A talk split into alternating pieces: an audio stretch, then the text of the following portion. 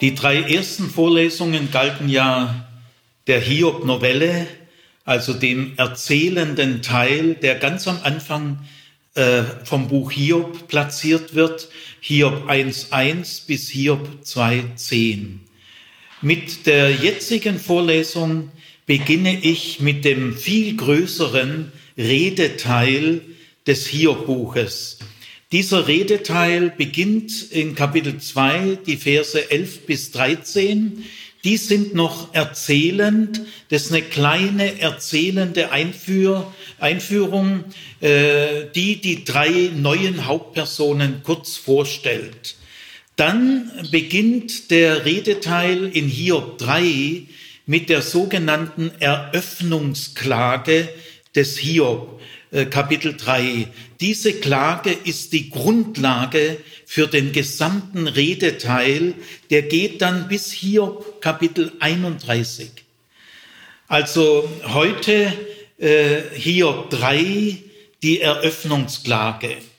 Und wir beginnen mit der kurzen erzählenden Einführung Hiob 2, 11 bis 13. Äh, Martin wird diese Verse jetzt vortragen. Die drei Freunde Hiobs hörten von all dem Bösen, das über ihn gekommen war. Und sie kamen, jeder aus seiner Heimat. Eliphas aus Teman, Bildad aus Schuach und Zophar aus Nama. Sie vereinbarten hinzugehen, um ihm ihre Teilnahme zu bezeigen und um ihn zu trösten. Als sie von fern aufblickten, erkannten sie nicht. Sie schrien auf und weinten. Sie erkannten ihn nicht, sie schrien auf und weinten. Jeder zerriss sein Gewand. Sie streuten Asche über ihr Haupt gegen den Himmel. Sie saßen bei ihm auf der Erde sieben Tage und sieben Nächte und keiner sprach ein Wort zu ihm. Denn sie sahen, dass der Schmerz sehr groß war. Ja, also das ist die erzählende Einführung. Es gibt im alten Orient immer wieder Dialoge. Es gibt auch Dialoge eines äh, schuldlos Leidenden, der leidende Gerechte, der unterhält sich mit einem Freund, der ihn zu trösten versucht oder andere Dialoge und die werden immer mit einer kurzen äh, erzählenden Einführung vorgestellt, diese Hauptperson. Und am Ende gibt es auch ein erzählerisches Fazit. Das werden wir in späteren Vorlesungen auch behandeln. Also wichtig ist jetzt, es äh, findet eine Veränderung in dem Inventar der Personen statt. Bisher gab es drei Hauptpersonen, Hiob, Jahwe und Satan. Satan tritt jetzt ab, er kommt im Redeteil überhaupt nicht mehr vor.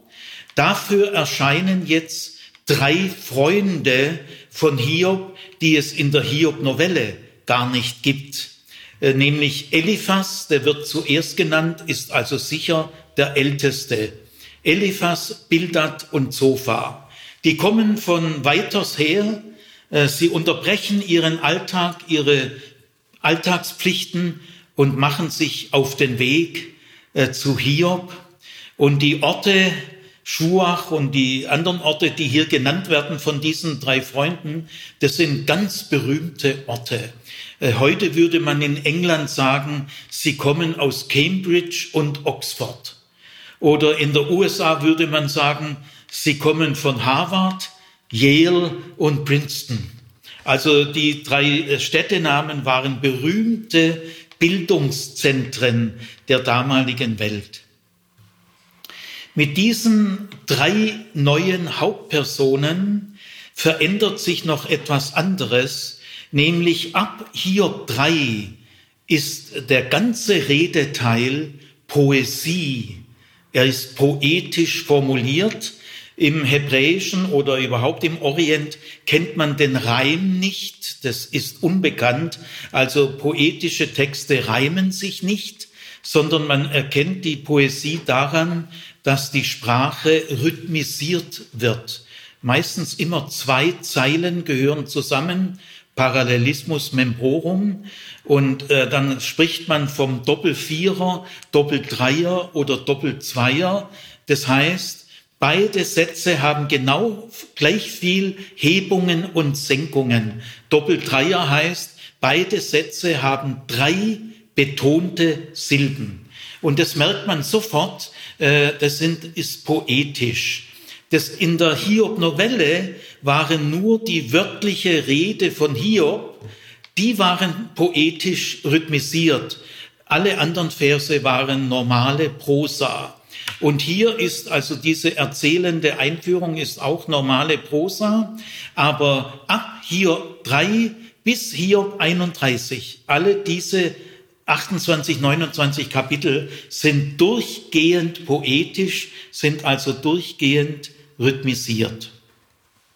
Hiob 3 ist also die Eröffnungsklage, äh, der Ausgangspunkt für alles Weitere. Dass äh, diese Klage sehr wichtig ist für den Redeteil, äh, zeigt sich auch darin, dass der Redeteil auch durch eine Schlussklage von Hiob, die kommt in Kapitel 29 bis 30, eingerahmt ist. Also der Redeteil ist durch eine Anfangsklage und eine Schlussklage gerahmt. Und die Schlussklage, die führt dann in die Herausforderungsrede von hier, das werden wir noch behandeln, in Kapitel 31. Dass diese Eröffnungsklage von grundlegender Bedeutung ist, merkt man auch daran, dass in der Gottesantwort, die ganz am Ende des Hiob-Buches kommt, Hiob 39 bis 42, dass diese Gottesantwort Bezug nimmt auf diese Eröffnungsklage. Das heißt, äh, Gottes Antwort überspringt den gesamten Redeteil, ist ihr gar nicht so wichtig, diese Antwort, sondern sie antwortet auf die Eröffnungsklage des Hiob. Dann ist bei dieser Eröffnungsklage noch ein paar andere Dinge äh, sehr auffallend, sehr aufschlussreich. Die Eröffnungsklage setzt die Hiob-Novelle überhaupt nicht voraus, obwohl sie ja direkt darauf folgt. Aber äh, man muss die Hiob-Novelle überhaupt nicht kennen, äh, wenn man jetzt diese Eröffnungsklage äh, verstehen will. Sie nimmt nirgendwo Bezug auf die Hiob-Novelle. In dieser Eröffnungsklage wird auch gar nicht gesagt, dass Hiob erst vor kurzem in schweres Leid gefallen ist. Es wird auch gar nicht klar gesagt, was er eigentlich für ein Leid hat. Das muss keine Hautkrankheit sein. Es muss überhaupt nicht eine Krankheit sein. Es wird auch nicht gesagt. Äh, klar ist nur, er ist in schwerstes Leid gefallen. Also deswegen äh, interpretiert man den Redeteil des Hiob-Buches unabhängig von der Hiob-Novelle. Ich werde dann später in der Vorlesung die Entstehungsgeschichte des Hiob-Buchs, werde ich begründen, dass die Hiob-Novelle älter ist und von einem anderen Autor stammt als die Hiob-Dichtung. So nennt man den Redeteil. Warum nennt man ihn Hiob-Dichtung? Ja, weil der gesamte Redeteil poetisch rhythmisiert ist. Und das sind also schon zwei tiefe Unterschiede. Also der erste Unterschied, Satan spielt überhaupt keine Rolle mehr, sondern es kommen drei neue Hauptpersonen, die es vorher nicht gibt, die drei Freunde. Dann die Art der Sprache ändert sich grundlegend. Es wird jetzt alles poetisch rhythmisiert. Und drittens, Hiob 3 setzt äh, Hiob 1 bis 2 überhaupt nicht voraus, nimmt überhaupt keinen Bezug darauf und äh, ist selber ganz offen, äh, was ist es für ein tiefes Leid. Und deswegen, es gibt noch wesentlich mehr Gründe, aber ich will die mal so nennen, äh, geht man davon aus in der heutigen Bibelwissenschaft, äh, die Hiob-Dichtung ist wohl auch jünger, das Hebräisch ist schon ein bisschen anders, jünger, und äh, es ist ein anderer Autor. Also wir interpretieren jetzt Hiob 3 völlig unabhängig von Hiob 1 bis 2. Es wird am Ende dann eine wichtige Frage sein, warum hat der Autor der Hiob-Dichtung die Hiob-Novelle so wertgeschätzt, dass er sie als Vorwort und als Schlusswort, äh, als Rahmen benutzt, in den hinein er die viel umfangreichere Hiob-Dichtung gesetzt hat. Also diesen Fragen wenden wir uns noch zu. Der Autor von Hiob 3 wusste selbstverständlich, was Klagen bedeutet. Denn es gab schon das Buch der Psalmen, nennt man ja auch Psalter. Äh, das war in der Zeit, als die Hiob-Dichtung geschrieben wurde, gab es schon den Psalter, allerdings nicht in dieser endgültigen Form, wie wir es kennen, sondern in einer Vorform. Aber den Großteil der Psalmen kannte er mit Sicherheit und auch viele Klagepsalmen kannte er. Und deswegen möchte ich jetzt zuerst einmal klären, was bedeutet überhaupt Klagen? Und was bedeutet ein Klagepsalm in der jüdischen Bibel? Es ist sehr gut, wenn man das voraussetzt, weil man versteht dann diese sehr spezielle Hiob-Klage viel besser. Also zunächst mal einige allgemeine Bemerkungen zum Klagen. Der altorientalische Mensch und auch die jüdische Bibel kennt die Klage als erste und wichtigste Reaktion des Menschen auf schweres Leid. Und diese Reaktion ermöglicht erst andere Reaktionen. Der orientalische Mensch klagt laut und leidenschaftlich und öffentlich. Er klagt auf den Dächern der Häuser, das waren ja flache Dächer. Er klagt vor den Häusern, auf den Straßen und Plätzen. Er klagt vor Verwandten, Freunden und Nachbarn und er klagt im Gottesdienst. Die Klage ist das Vorrecht der Leidenden. Sie gehört keinem anderen. Das Klagen gehört zum menschlichen Dasein, weil Leid und Schmerz zum menschlichen Dasein gehört. Alle Leidenden klagen. Das macht sie zu einer großen Familie. Und diese Klage verbindet auch dadurch, dass in den Klagen nur ganz allgemeine, offene Wendungen gebraucht werden, unter der sich viele Klagenden einfinden können. Also die Klage ist die Stimme der Leidenden und sie ist ausgesprochenes Leid.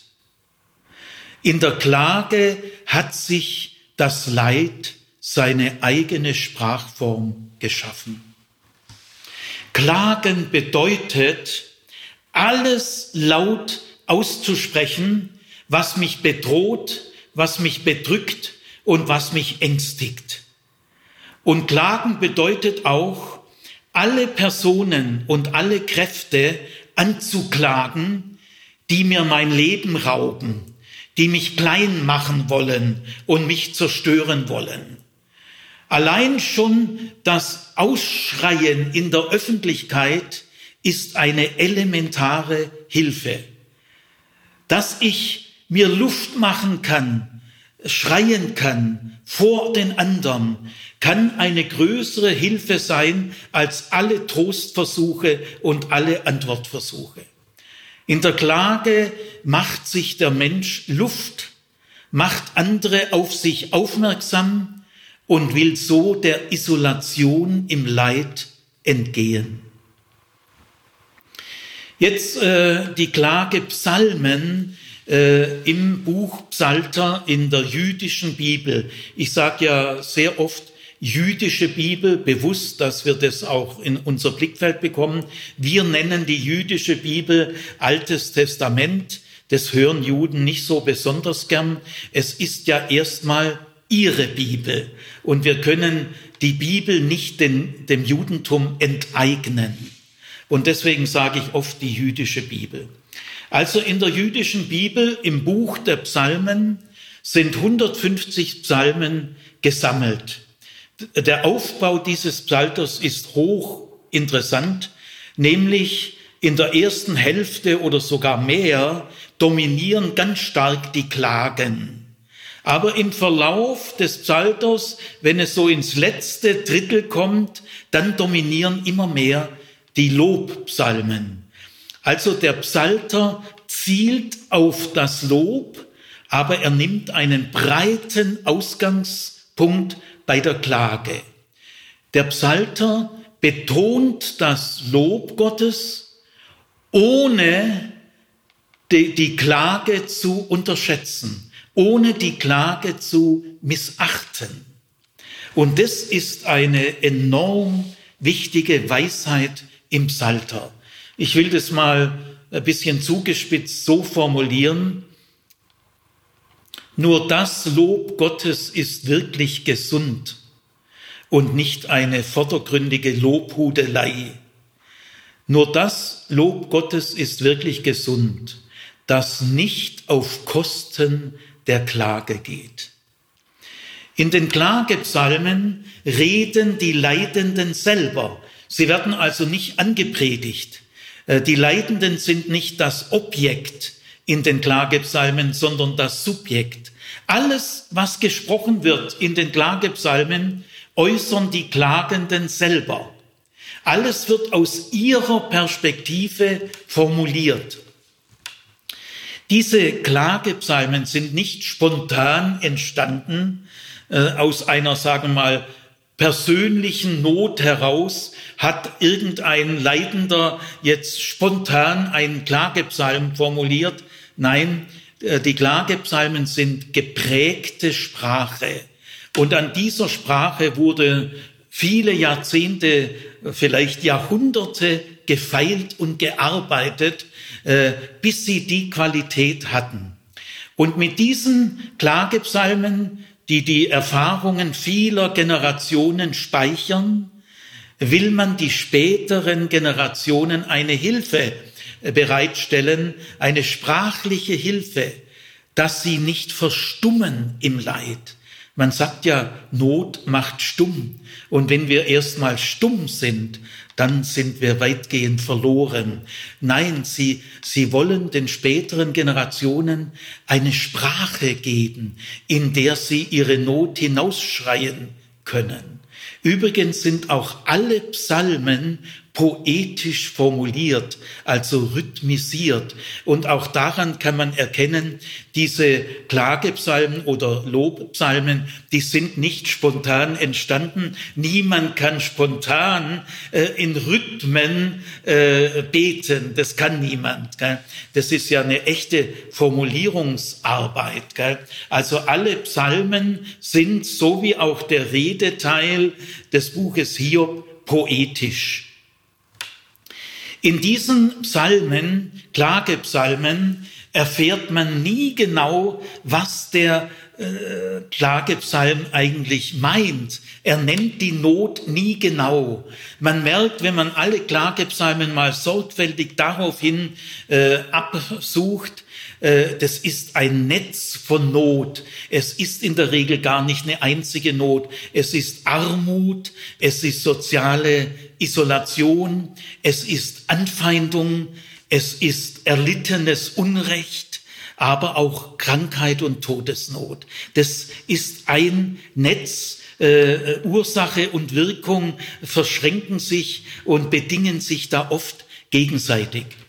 Äh, wichtig ist auch, es gibt im Psalter wesentlich mehr Klagepsalmen als Lobpsalmen. Und das ist sehr gesund und dahinter steckt eine große Weisheit. Es gibt im Psalter 57 Klagepsalmen, wesentlich weniger Lobpsalmen. Aber es gibt noch andere Geschichtspsalmen, Weisheitspsalmen, Königspsalmen. Also es gibt eine größere Zahl an Gattungen.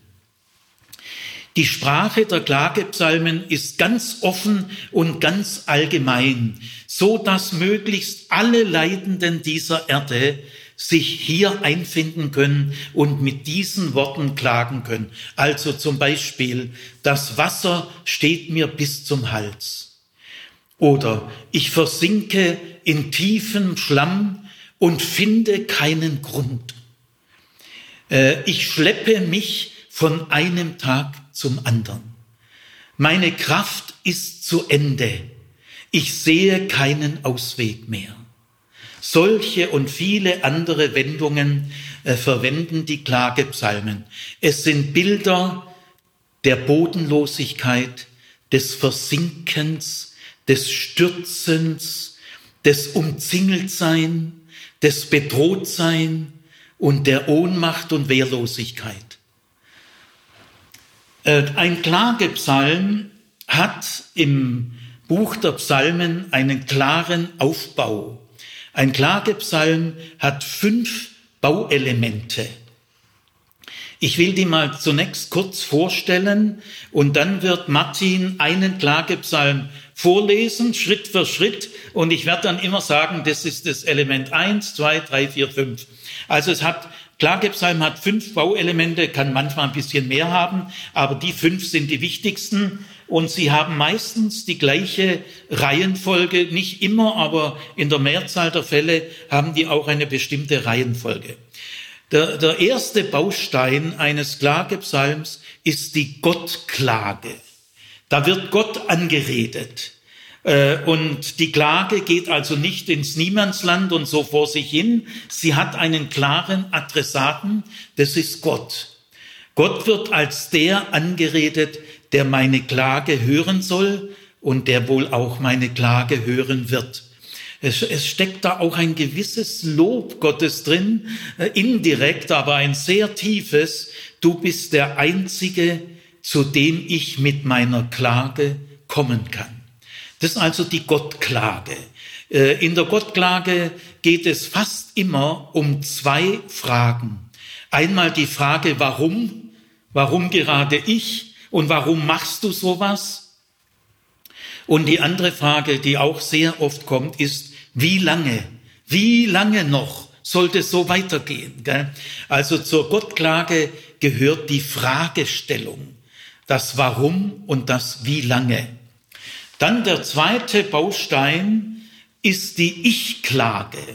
Da wird also vom Ich gesprochen, äh, meine Kraft geht zu Ende, ich schleppe mich von einem Tag zum anderen, das Wasser steht mir bis zum Hals, ich versinke in einem Schlamm und finde keinen Grund, ich fühle mich wie ein zerbrochenes Gefäß und so weiter. Das ist die Ich-Klage.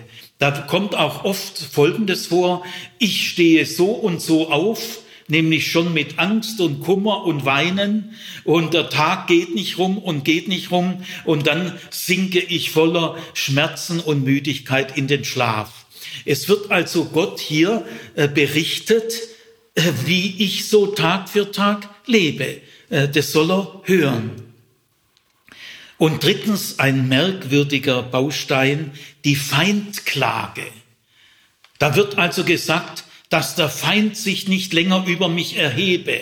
Und da werden auch Verwünschungen ausgestoßen, Verfluchungen, spalte ihm die Zunge, er soll lebendig in die Grube fahren. Also eine ganz harte Feindklage. Das ist merkwürdig. Es wird auch niemals gesagt, wer der Feind ist. Nie.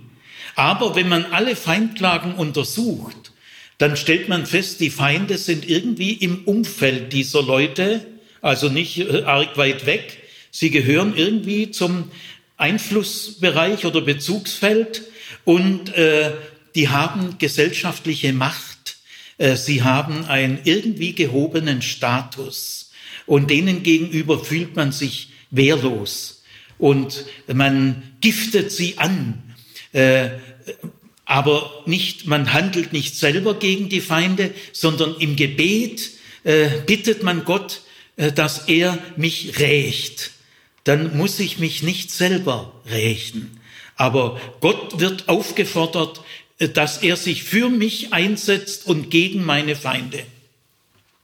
Das ist also das Phänomen der Klage. Sie hat einen dreifachen Bezug. Sie richtet sich auf Gott, äh, sie nimmt Bezug auf mich selber und sie äußert sich praktisch immer. Es gibt kaum, ich wüsste nicht, ich wüsste kein Klagepsalm, wo keine Feindklage drin ist. Also das Phänomen der Anfeindung, äh, dass ich mich bedroht fühle, ausgenutzt, dass mich einer klein machen will, dass der Schadenfreude hat, wenn mir es schlecht geht, das nimmt einen erstaunliche, erstaunlichen Raum ein. Das, der vierte Baustein ist die Bitte an Gott. Äh, es wird ein oder mehrere Bitten an Gott gerichtet, äh, dass er mich erhöre und dass er mir helfe. Und der fünfte Baustein ist auch wieder sehr verwunderlich. Das ist ein Bekenntnis der Zuversicht. Äh, du wirst meine Klage erhören. Und dann, wenn du meine Klage erhört hast, dann werde ich das der ganzen Gemeinde erzählen und ich werde dir viele Lieder singen. Äh, dahinter steckt eine enorme Weisheit. Die Priester im Jerusalemer Tempel haben ja an diesen Klagepsalmen jahrzehntelang gearbeitet. Sie haben sehr viele menschliche Erfahrungen authentisch hier verarbeitet. Äh, sie wollen mit diesem Bekenntnis der Zuversicht auch den Bann brechen, die Hypnotisierung durch Leid, dass man dauernd immer nur in verzweifelten Gedanken kreist, sondern man spielt hier demjenigen ein Ball zu. Du, es gibt auch in Israel die Tradition der Hoffnung, der Zuversicht. Äh, Gott ist eine Hilfe und setz mal da drauf. Äußer mal schon jetzt dein Vertrauen und du wirst sehen, äh, das ist nicht ohne Wirkung. Also dieser fünfte Baustein will äh, die Fixierung auf das Negative durchbrechen. Äh, Martin wird jetzt äh, den Psalm 13 vorlesen. Das ist ein typischer Klagepsalm. Er ist sehr kurz und er hat so besonders deutlich diese fünf Bausteine. Wie lange noch, Jahwe, vergisst du mich ganz? Wie lange noch verbirgst du dein Angesicht vor mir? Gut, das ist die Gottklage. Zwei Zeilen, typischerweise mit der Frage, wie lange noch, Jahwe? Also in der Gottklage wird Gott angeredet. Jetzt weiter. Wie lange noch muss ich Sorgen tragen in meiner Seele? Kummer in meinem Herzen, Tag für Tag. Ja, das ist die Ich-Klage. Hier auch mit der gleichen Frage, wie lange noch muss ich Kummer tragen in meinem Herzen? Das ist die Ich-Klage. Und jetzt weiter. Wie lange noch darf mein Feind sich über mich erheben? Blick doch her. Ah, gut, die Feindklage hat hier nur eine Zeile. Wie lange noch, also das ist hier, äh, das wie lange noch kommt ja hier viermal, glaube ich, vor. Gell? Äh, wie lange noch äh, wird der Feind sich über mich erheben können? Gell? Das ist ganz typisch. Der Feind ist aus irgendwelchen Gründen immer stärker als ich. Äh, ich kann mich kaum gegen ihn wehren. Das sind also diese drei Klagerichtungen. Und jetzt kommt die, das vierte Element, bitte. Blick doch her, gib mir Antwort, Jahwe, mein Gott. Erleuchte meine Augen, damit ich nicht im Tod entschlafe. Ja, das ist eine relativ lange Bitte für so einen kurzen äh, Psalm. Manchmal ist es wirklich nur eine Bitte. Aber hier, äh, Blick hierher, dass ich nicht dem Tod entschlafe. Und jetzt kommt das fünfte Element, eine Vertrauensäußerung damit mein Feind nicht sagen kann, ich habe ihn überwältigt. Oh, oh, das ist interessant. Warte mal schön. Da kommt die Feind, der Feind hier nochmal vor. Das ist relativ selten. Aber jetzt kommt äh, die Vertrauensäußerung. Damit meine Gegner nicht jubeln, weil ich wanke. Ich aber habe auf deine Güte vertraut. Mein Herz soll über deine Hilfe jubeln. Singen will ich Jahwe, weil er mir Gutes getan hat. Ja. Oft wird diese Vertrauensäußerung sogar so formuliert, als ob äh, Jahwe schon gehandelt hat. Äh, das äh, ist umstritten. Wie kann man das erklären? Ist es schon so eine Art Vorausgewissheit? Äh, ich neige mehr zu einer anderen äh, Antwort, nämlich, äh, wenn äh, Jahwe dann wirklich geholfen hat, findet eine Todarfeier statt, eine Dank Opferfeier im Tempel oder sonst wo bei Freundeskreis. Und da erzählt man das Ganze nochmal. Und bei dieser Todarfeier, Da kann man ja tatsächlich sagen, er hat mir geholfen und deshalb singe ich ihm ein neues Lied. Also entweder ist es eine Vorausgewissheit, kann auch sein, es gibt äh, Alttestamentler, die dazu neigen, oder es ist die Version, die an der Todarfeier nach Jahres Hilfe von ihm als Zeichen der Dankbarkeit äh, abgehalten wird. Wie immer. Ich möchte noch ein paar Worte sagen zur Klage und Christentum. Das Christentum hat die Klage weitgehend ausgeschieden. Äh, sie hat jahrhundertelang bis in unsere Zeit die Klage als eine nicht geistliche Form des Betens, als eine vorchristliche Art des Betens. Anfänger klagen, Fortgeschrittene loben. Das halte ich für einen großen Blödsinn. Und darin merkt man auch, dass die spirituelle Bedeutung der Klage gar nicht äh, gesehen wird. Warum tut sich, hat sich die Christenheit bis heute sehr schwer getan mit der Klage? Es bessert sich seit einigen Jahrzehnten vor allem in den jungen selbstständigen Kirchen Afrikas, Asiens, Südamerikas. Da wird die Klage wieder entdeckt. Aber warum hat so die offizielle Kirche in Europa jahrhundertelang die Klage geistlich verdächtigt, um nicht zu sagen kriminalisiert als Fehlform. Warum? Ja, das hat eigentlich sehr respektable Gründe, die man auch verstehen kann.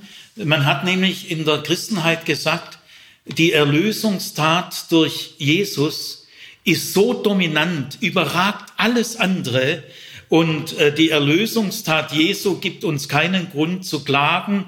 Man kann da eigentlich nur loben. Äh, alles andere äh, wird der Erlösungstat Jesu Christi nicht gerecht.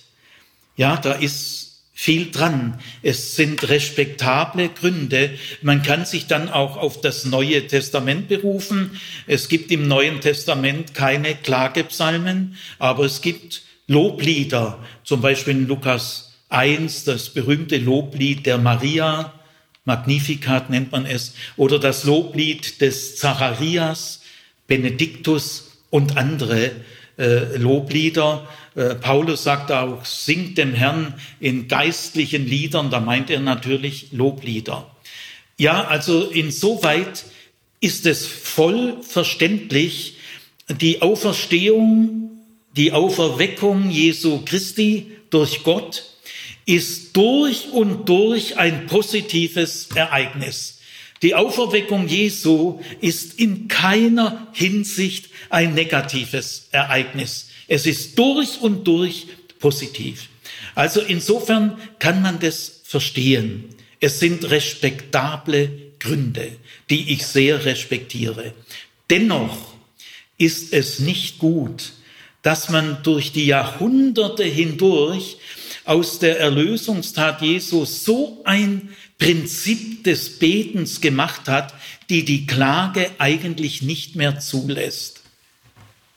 Vater Bodelschwing, ein großer Vater der Christenheit im 19. Jahrhundert, hat zum Beispiel gesagt, jeden Tag ein Loblied mehr und jeden Tag eine Klage weniger. Das ist also ein berühmter Spruch. In der Art gibt es viele Sprüche in der Christenheit. Äh, Vater Bodelschwing wollte damit auch dem Jammergeist mal Grenzen setzen. Es gibt ja wirklich diesen Jammergeist, äh, Menschen, die jammern, die voller Selbstmitleid sind, die wehleidig sind, gell, wo man dann wirklich mal sagen muss, äh, also dieser Jammergeist, der hält schon im Kopf nicht aus. Gell. Mir sagte mal ein äh, Bekannter, äh, er hätte einen Ehebruch begangen, den hat er mir geschildert, und dass jetzt dieser Ehebruch herausgekommen ist. Seine Frau ist irgendwie dahinter gekommen. Und jetzt hängt tatsächlich der Ehesegen ganz ganz schief, gell? Und er heult mir am Telefon das Ohr voll. Und da habe ich zu ihm ge gesagt, hör auf, mit diesem saublöden Selbstmitleid. Das hilft dir nicht, das hilft deiner Frau nicht und dem lieben Gott hilft es auch nicht. Hör auf mit diesem blöden Selbstmitleid. Aber ihr Lieben, eine Klage ist was ganz anderes als Wehleidigkeit oder Jammergeist oder Selbstmitleid. Verwechselt das bitte ab heute in eurem Leben nie wieder. Die Klage gehört nur den schwer Leidenden, äh, die in so tiefes Leid unschuldig gefallen sind, dass sie überfordert sind. Also verwechselt bitte nie wieder Klage mit Wehleidigkeit. Ja, die Christenheit muss die Klage wiederentdecken. Äh, nur so kann das christlich-jüdische Gespräch gelingen. Und wenn wir die Klage wiederentdecken, wird unser Glaube menschlicher. Denn die Leidenden dieser Welt, bei denen ist ein Vorrecht, dass sie klagen dürfen. Und Gott versteht die Klagenden. Also, äh, wir müssen die Klage wieder rehabilitieren. Äh, sie hat ein tiefes geistliches Recht. Wir brauchen dazu die Hilfe des Alten Testaments für das Neue Testament. Wenn die Christenheit sich nur allein auf das Neue Testament beruft und spezialisiert, wird sie in einseitige Formen des Glaubens verfallen. Denn das Alte Testament ist nicht die Vorstufe zum Neuen. Das Alte Testament ist nicht vorchristlich sondern das Alte Testament ist die Basis des Neuen Testaments. Natürlich können wir als Christen das Alte Testament auch anders lesen als Juden. Ich lese das Alte Testament als Christ und nicht als Jude. Und das dürfen wir natürlich. Und diese Sicht aus dem Neuen Testament ins Alte äh, ermöglicht schon in der Tat neue Aspekte im Alten Testament, äh, ohne Frage. Aber viel wichtiger ist es, das Neue Testament vom Alten her zu lesen. Dieser Lesevorgang vom Alten Testament ins Neue ist hundertmal so wichtig wie der umgekehrte. Denn wir verstehen nicht mal eine halbe Seite im Neuen Testament ohne das Alte. Ohne das Alte Testament können wir das Neue überhaupt nicht verstehen. Also deswegen habe ich jetzt äh, einen verstärkten Blick ins Alte Testament geworfen. Was heißt Klagen und was heißt Klagepsalm? Und jetzt von, von diesem Wissen her betreten wir jetzt die Eröffnungsklage des Hiob. Äh, und zwar erstmal der Überschrift. Die Überschrift steht in Hiob 3, 1 bis 2. Danach tat Hiob seinen Mund auf und verfluchte seinen Tag. Hiob ergriff das Wort und sprach. Gut, soweit. Das ist die Überschrift. Äh, am Schluss dieser Überschrift steht die sogenannte Einleitungsformel. Hiob hob an und sprach. Mit dieser Einleitungsformulierung beginnt jetzt jede Rede des Hiob und auch aller seiner drei Freunde die Einleitungsformel Eliphas hob an und sprach, Bildad hob an und sprach, Zophar hob an und sprach, Hiob hob an und sprach. Aber was steht in dieser Überschrift? Hiob verfluchte den Tag seiner Geburt.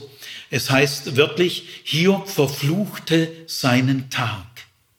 Und das ist immer gemeint der Geburtstag.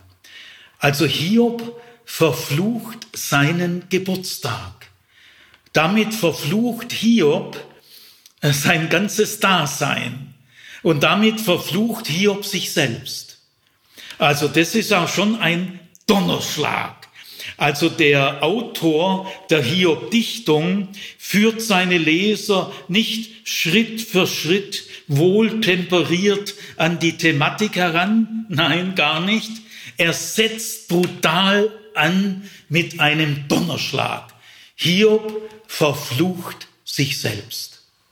Arur heißt verfluchen. Dieses Verb Arur kommt in der Klage dann gar nicht mehr vor, nur in der Überschrift. Aber die Klage, die wir dann gleich behandeln, meint genau das Gleiche, auch wenn sie das Wort äh, nicht mehr benutzt. Selbstverfluchungen kommen in der Literatur des alten Orients öfters vor. Sie sind Ausdruck stärkster Verzweiflung. Aber in der jüdischen Bibel kommt eine Selbstverfluchung nur noch ein einziges Mal vor, nämlich in Jeremia 20, 14 bis 18. Dort verflucht Jeremia ebenfalls den Tag seiner Geburt, genauso wie Hiob. Es fällt auch sonst auf, dass zwischen der Hiob-Dichtung und dem Buch äh, Jeremia äh, ganze Reihe von Querverbindungen bestehen. Das heißt, der Autor der Hiob-Dichtung hat das Buch Jeremia ganz sicher gekannt. Ja, aber was bedeutet es, wenn er sich selber verflucht? Das bedeutet, er will seinem Dasein ein Ende setzen. Er rechnet gar nicht mehr damit, dass Gott sein früheres Glück wiederherstellt. Nein, die Hoffnung hat der Hiob der Dichtung gar nicht. Das, das hat er hinter sich. Er will seinen Tod. Er, er will nicht mehr. Und äh, sagen wir mal, Suizid, das kommt für einen Juden überhaupt nicht in Frage. Also Hiob, obwohl er durch die Selbstverfluchung sein eigenes Ende erstrebt, ganz klar. Er will sterben. Äh, greift er da Jahwe nicht vor. Äh, Suizid ist im Judentum absolutes Tabu. Es sei denn, es gibt einen einzigen Fall in militärischen, katastrophalen Niederlagen, kann der militärische Verantwortliche in der Situation der Aussichtslosigkeit sich in sein eigenes Schwert stürzen. Ist auch, kommt auch zwei, dreimal vor. Aber abgesehen davon, im Krankheitsfall äh, auf keinen Fall. Also mit diesem Donnerschlag, der natürlich eine dramatische Veränderung in der Atmosphäre gegenüber dem treuen Hiob, der im Leid äh, seinem Gott treu bleibt, ist es jetzt eine, eine riesige Veränderung auf einen Schlag. Jetzt ist es so, dass diese Klage einen sehr durchdachten Aufbau hat. Auch daran merkt man jetzt, es ist keine Klage, die jemand empirisch real geklagt hat. Erstens mal ist sie ja rhythmisiert und dann hat sie so einen überlegten Aufbau, wie ein Mensch, wenn er wirklich klagt, laut und wild und leidenschaftlich äh, kriegt er das nicht hin. Und wer schreibt sich auch nachträglich seine eigenen Gebete auf? Also nein, solche Erklärungen, äh, die greifen überhaupt nicht. Also es ist eine tief durchdachte, authentische Klage. Die erste Strophe dieser Klage sind die Verse drei bis zehn. Ausgelöscht sei der Tag, an dem ich geboren bin. Die Nacht, die sprach, ein Knabe ist empfangen. Jener Tag werde Finsternis. Nie frage Gott von oben nach ihm. Nicht leuchte über ihm des Tageslicht. Einfordern sollen ihn Finsternis und Todesschatten, Gewölk über ihn sich lagern, Verfinsterung am Tag mache ihn schrecklich. Jene Nacht das Dunkel raffe sie hinweg. Sie reihe sich nicht in die Tage des Jahres. Sie gehe nicht ein in die Zahl der Monde. Ja, diese Nacht sei unfruchtbar. Kein Jubel komme auf in ihr. Verwünschen sollen sie die Verflucher der Tage, die es verstehen, den Leviathan zu wecken. Verfinstert seien ihrer Dämmerung Sterne. Sie harre auf Licht jedoch umsonst. Die Lieder der Morgenröte schauen sie nicht. Denn sie hat die Pforten an meiner Mutterleib nicht verschlossen, nicht das Leid verborgen vor meinen Augen. Dankeschön, Martin. Das ist also die Strophe 1. Die Strophe 1 ist ganz geprägt von dem Wunsch nach dem Ende. Und auch die Sprachform in der Strophe 1 sind alles Wünsche, möge, soll und auch Verwünschungen. Äh, eine Geburt ist ja ein Schöpfungsvorgang. Und deswegen kommt Hiob jetzt äh, über das Thema seiner Geburt grundsätzlich auf das Thema Schöpfung.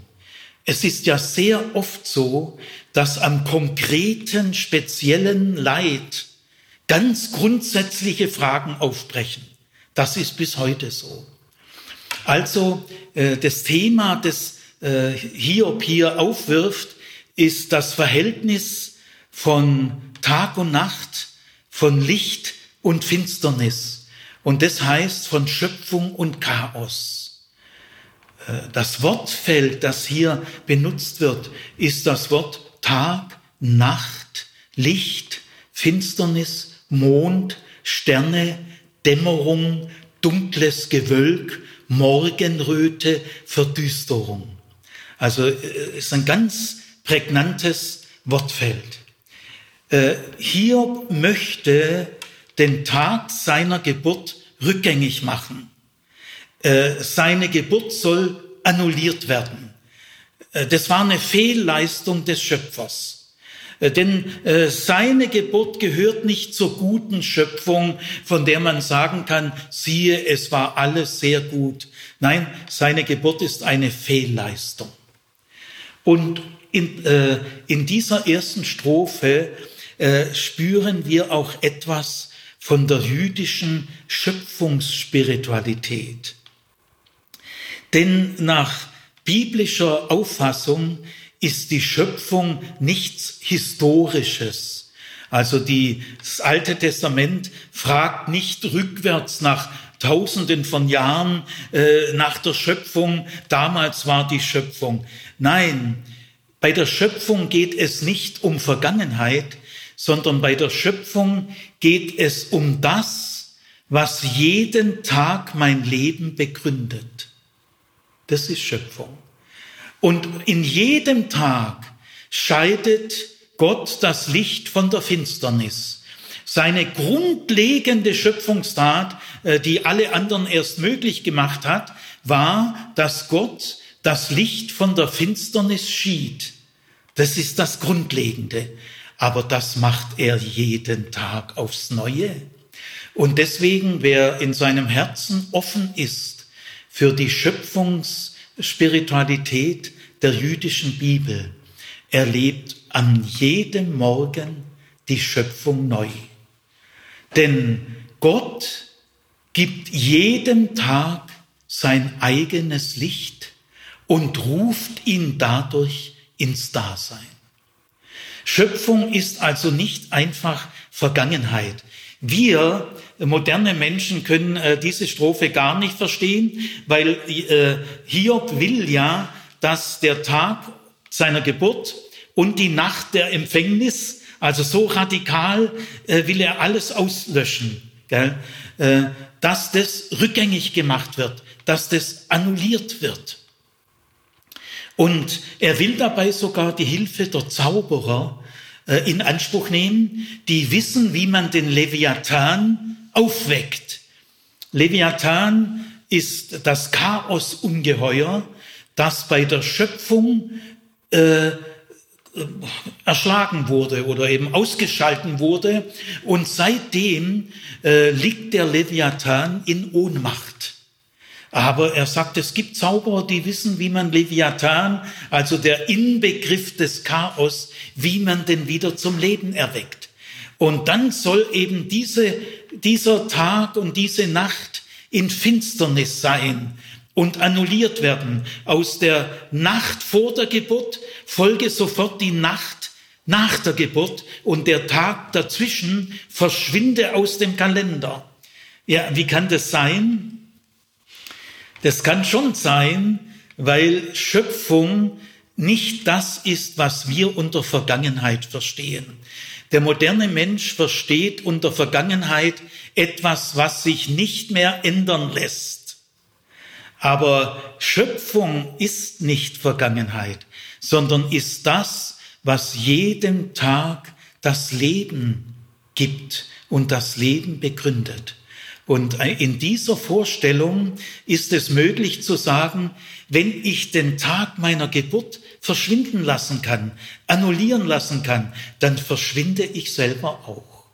Das ist in dieser alten Vorstellung durchaus, also ist nicht so unmöglich, wie es auf uns wirkt. Und dann im letzten Vers begründet er es nochmal mit seiner Geburt. In dieser Strophe äh, spricht er am Anfang in Vers 3 von einer seiner Geburt und am Ende. Und er behandelt seine Geburt wie eine Feindklage. Also wenn ihr an die, die Bausteine von der Klage denkt, Gottklage, Ich-Klage, Feindklage, Bitte, und Vertrauensäußerung. Kann ich jetzt schon mal am Anfang sagen, ihr könnt es ja durch genaues Lesen von äh, Hiob 3 überprüfen. In Seminaren lesen wir ja den Text. Gell? Und dann frage ich die Studierenden, also ihr kennt die fünf äh, Bausteine eines Klagepsalms, Gottklage, Ich-Klage, Feindklage, Bitte und Vertrauensäußerung. Jetzt lest mal diese Klage, äh, kommt es hier vor? Dann können wir also sagen, Bitte und Vertrauensäußerung kommt hier überhaupt nicht vor. Gar nicht. Die Feindklage kommt vor, aber in völlig veränderter Gestalt. Der Feind ist seine eigene Geburt. Mit der Geburt fing alles an. Das ist die Wurzel von allem Übel. Also er verflucht seine eigene Geburt. Die Feindklage wendet er auf den Beginn seines Daseins an. Mit dem fing alles an. Jetzt gehen wir zur zweiten Strophe, Vers 11 bis 19. Warum starb ich nicht vom Mutterschoß weg? Kam ich aus dem Mutterleib und verschied nicht gleich? Weshalb nur kamen Knie mir entgegen, wozu Brüste, dass ich daran trank. Still lege ich jetzt und könnte rasten, entschlafen wäre ich und hätte Ruhe. Bei Königen, bei Ratsherren im Land, die Grabkammern für sich erbauten, oder bei Fürsten reich an Gold, die ihre Häuser mit Silber gefüllt. Wie die verscharrte Fehlgeburt wäre ich nicht mehr, Kindern gleich, die das Licht nie geschaut. Dort hören Frevler auf zu toben, dort ruhen aus, deren Kraft erschöpft ist. Auch Gefangene sind frei von Sorgen, hören nicht mehr die Stimme des Treibers. Klein und groß ist dort beisammen. Der Sklave ist frei von seinem Herrn. Äh, jetzt lies mal Vers 12. Das sind die Eingangssätze der Strophe 2. Weshalb nur kamen Knie mir entgegen, wozu Brüste, dass ich daran trank. Still lege ich jetzt und könnte rasten, entschlafen wäre ich und hätte Ruhe. Bei Königen, bei Rat. Ah, das ist jetzt schon das Preislied des Todes. Äh, diese Bilder mit der Mutter sind die abschließende Begründung von der Strophe 1. Und jetzt setzt eine ganz andere Sprache ein, nämlich dreimal die Frage, warum? Äh, warum? Und das ist ganz deutlich die Gottklage. Also Vers 11 bis 12, die Gottklage hat er, aber ohne dass Gott angeredet wird. Lies mal da vier nochmal. Jener Tag werde Finsternis, nie frage Gott von oben ja, nach ihm. Nie frage Gott. Äh, hier kommt das Wort Gott äh, zum ersten Mal vor, aber Gott wird nicht angeredet. Ja? Äh, in, in, Im ganzen Klagepsalm Hiobs wird Gott nie angeredet. Das heißt, äh, die Klage Hiobs ist gar kein Klagepsalm. Sie ist gar kein Gebet, weil sie redet ja Gott gar nicht an. Gott kommt dreimal vor in Vers 4, haben wir gerade gehört. Dann geh mal schon zu Vers 20. Da heißt es, er ist Gott gemeint. Warum schenkt er den Elenden Licht Warum und schenkt Leben? er äh, und hier ist auch wirklich deutlich gut übersetzt mit warum. Gell? Warum schenkt er, da ist Gott gemeint, aber er wird nicht angeredet. Gell? Und Vers 23 kommt Gott nochmal vor. Wozu Licht für den Mann auf verborgenen Weg, den Gott von allen Seiten einschließt? Den Gott von allen Seiten verzäunt. Warum lässt Gott Menschen leben und verbaut ihnen alle Lebensmöglichkeiten? Da kommt Gott auch vor. Also in dieser Hiobsklage kommt Gott dreimal vor, aber nur in der dritten Person. Er wird nie angeredet. Aber die Gottklage mit den Fragen kommt schon zum ersten Mal in 11 bis 12 und aber die Gottklage kommt auch noch in Vers 20 bis 23 vor, in der dritten Strophe. Äh, lies mal Vers 20 bis 23. Warum schenkt er dem Elenden Licht und Leben, denen, die verbittert sind? Sie warten auf den Tod doch er kommt nicht. Sie suchen ihn mehr als verborgene Schätze. Sie würden sich freuen und jubeln, sie würden frohlocken, fänden sie ein Grab. Wozu Licht für den Mann auf verborgenem Weg, den Gott von allen Seiten einschließt? Ja, da übersetzen viele warum, warum und wozu ist sehr eng verwandt im Hebräischen. Gell? Also hier kommt nochmal am Anfang die Frage, warum, die zur Gottklage kommt und am Ende wozu oder warum auch nochmal. Also die Gottklage ist am Beginn der Strophe 2, da kommt dreimal die Frage, warum, und dann kommt in dem Preislied des Todes, äh, bleibt diese Frageform, während also in der Strophe 1 die äh, Sprachform des Wunsches äh, alles prägt und auch der Verwünschung, ist in Strophe 2 prägt die Warum-Frage und die Frageform alles. In diesem Preislied des Todes wird bewusst gefragt, die Menschen sind doch alle gleichwertig, auch wenn es König, Ratsherr, also ist ein ganz anderes Wortfeld jetzt, nicht mehr das Wortfeld der Schöpfung, sondern ein gesellschaftliches Wortfeld. König, Ratsherr, Beamter, Sklave, Täter, Opfer, äh, Fronvogt, Sklave, Herr. Und da geht es um die Gleichwertigkeit der Menschen, also die Frage der Gerechtigkeit. Und das ist sehr wichtig. In der Strophe 2 taucht die Warum-Frage auf, dreimal. Das ist die Frage nach dem Sinn. Und diese Warum-Frage, die ist auch in den Klagepsalmen auch typisch. Äh, bei, bei der Gottklage. Nur Hiob redet Gott nicht an. Aber die Warum-Frage richtet sich natürlich an ihn. Und auch sonst im alten Orient, die Leidenden fragen nach dem Warum. Sie fragen nach dem Sinn. Das Unverstehbare ist das Schlimme an diesem Leid. Ich verstehe nicht warum. Wir dürfen also in unserer Frömmigkeit, in unserem christlichen Lebenspraxis nicht dazu neigen, die Warum-Frage den Menschen auszureden. Äh, man fragt nicht so viel nach dem Warum. Ein geistlicher Mensch macht es nicht. Nein, das ist ein tiefes Unrecht. Die Leidenden können nicht anders, als nach dem Warum zu fragen. Und das ist ihr Recht bis heute. Und sie fragen nach dem Sinn. Und diese Frage nach dem Sinn wird jetzt durch das Preislied des Todes verbunden mit der Frage nach der Gerechtigkeit. Die Sinnfrage und die Gerechtigkeitsfrage hängen auf das engste zusammen. Nur der Sinn ist ein Sinn, der auch gerecht ist. Ein ungerechter Sinn ist überhaupt kein Sinn. Das ist äh, typisch jüdische Bibel. Die Sinnfrage und die Gerechtigkeitsfrage werden ganz eng miteinander verbunden. In diesem Preislied des Todes erzählt äh, Hiob auf, was ihm der Tod bringen wird. Also er lobt den Tod. Es gibt's nirgendwo sonst in der jüdischen Bibel. Er zieht den Tod dem Leben vor. Ist natürlich für Gott eine glatte Absage. Was bringt mir der Tod? Ja, der bringt mir Ruhe.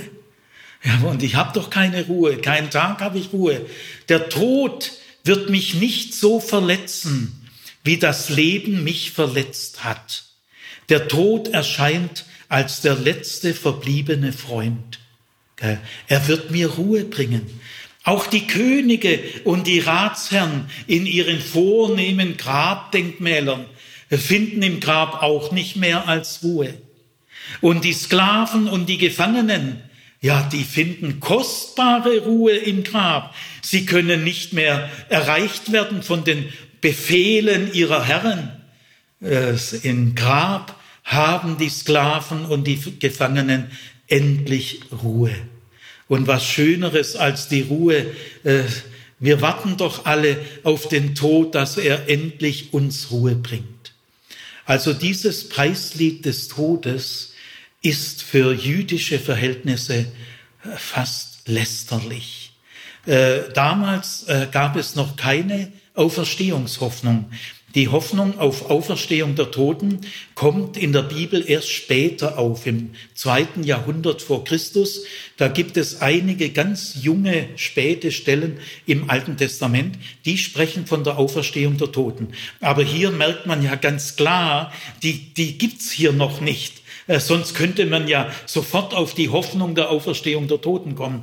Also sowohl in der Hiob-Novelle, Hiob äh, aber argumentiert ja auch nirgendwo, ich werde dann rehabilitiert in der Welt der Auferstehung. Und genauso hier bei dem Preislied des Todes.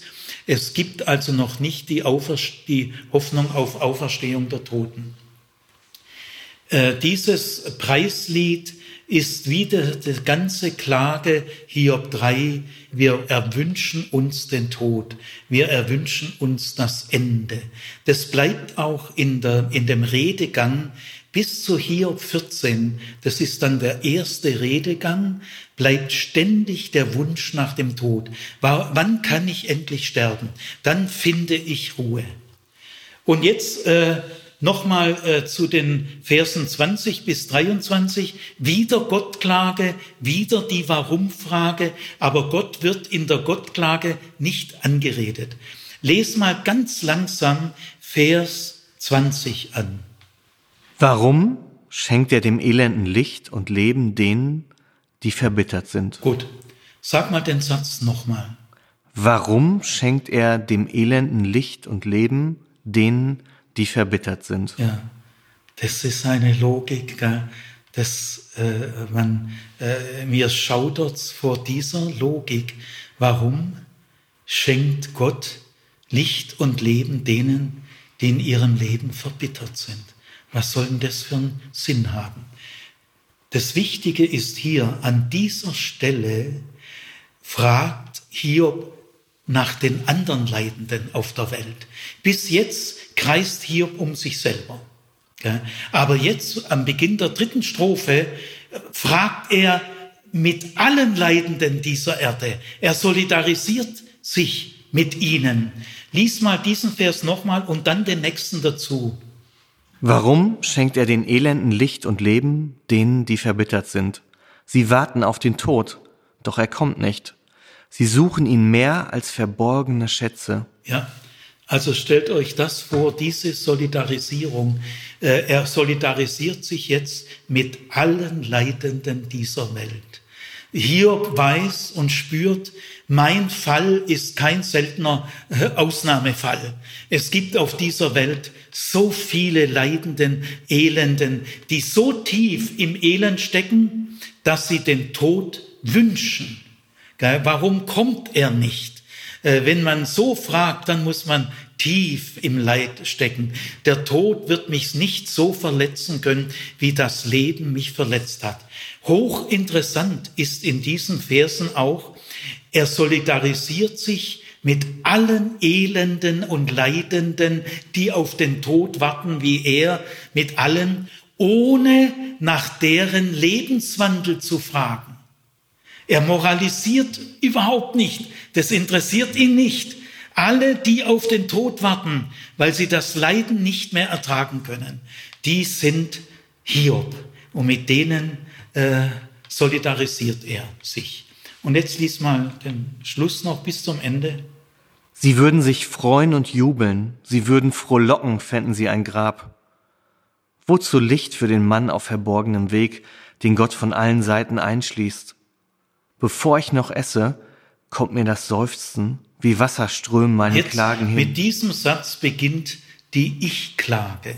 Also von den fünf Bauelementen ist Bitte und Vertrauensäußerung überhaupt nicht da. Äh, die Feindklage, der Feind ist seine eigene Geburt. Die Gottklage kommt äh, relativ normal mit Fragen, warum. In Vers 11 bis 12 und 20 bis 23 ist die Gottklage, aber ohne Anrede Gottes. Das Einzige, was in der Hiob-Klage relativ normal ist, ist die Ich-Klage.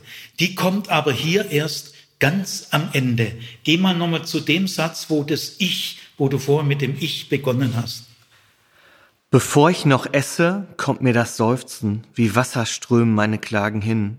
Was mich erschreckte, das hat mich getroffen, wovor mir bangte, das kam über mich. Noch hatte ich nicht Frieden, nicht Rast, nicht Ruhe, da kam neues Ungemach heran. Das ist also eine typische Ich-Klage. Die könnte auch in einem Klagepsalm im Psalter stehen. Also schauen wir mal auf diese Ausgangsklage zurück. Es ist eine sehr eigenwillige Klage. Sie beginnt mit einem Donnerschlag der Selbstverfluchung. Und sie fährt fort mit meine Geburt und die Nacht der Empfängnis sind das Wurzel von allem Übel. Damit hat das Ganze angefangen. Sie möge annulliert werden. Es ist eine Fehlleistung des Schöpfers. Er verschwinde der Geburtstag aus dem Kalender. Dann die Warum-Frage, Sinnfrage kombiniert mit der Gerechtigkeitsfrage. Alle Menschen sind gleichwertig und alle finden im Tod Ruhe. Äh, selbst die großen Könige und Ratsherren finden auch nicht mehr als Ruhe, aber die Sklaven und die Gefangenen, die freuen sich auf die Ruhe, denn sie können von keinen Befehlen mehr erreicht werden. Also ein Loblied auf den Tod, wie es in der Bibel nie wieder vorkommt. Äh, dann solidarisiert sich Hiob mit allen Elenden dieser Erde, die sich auf den Tod freuen die den Tod herbeiwünschen, weil das Leiden zu schwer ist. Mit denen solidarisiert er sich und im Namen all dieser äh, redet er zu Gott, ohne nach dem Lebenswandel oder Gläubigkeit äh, zu fragen. Alle Menschen, die den Tod herbeisehnen, weil das Leiden zu schwer sind, sind seine Schwestern und Brüder. Und dann am ganz am Ende eine relativ typische Ich-Klage. Ich will mal äh, ein Schlusswort zusammenfassen zu diesem Kapitel sagen. Es wäre ganz gut, wenn Sie diese, diese Interpretation gehört haben, mal selber sich überlegen, wenn ein Freund oder eine Freundin von mir diese Klage geäußert hätte. Hiob 3. Und er wollte, dass ich ihm antworte, weil jetzt antworten nämlich die drei Freunde. Jetzt beginnt äh, die, die Streitgespräche zwischen Hiob und den Freunden. Und bevor wir diese Streitgespräche im Einzelnen interpretieren, wäre es sehr interessant, es mal ernsthaft zu sagen, ich schreibe mal meine Antwort auf. Wenn Hiob mein Freund wäre und äh, würde mir diesen Brief mit dieser Klage schicken und erwartet eine Antwort von mir, wie würde ich antworten? Das Zweite, was ich sehr wichtig finde, wenn man diese Klage vergleicht mit den Streitgesprächen, die jetzt folgen, das nehme ich jetzt mal ganz grob voraus, dann merkt man, was in dieser Klage nicht steht, was in den Gesprächen mit den Freunden dauernd Thema ist. Also äh, Sie werden merken, in diesen 20 und mehr, 25 Kapiteln Streitgespräche mit den drei Freunden, drei Redegänge, geht es immer wieder um bestimmte Themen. Die stehen dort im Mittelpunkt. Die kommen aber in dieser Klage überhaupt nicht vor. Und äh, das will ich mal sagen.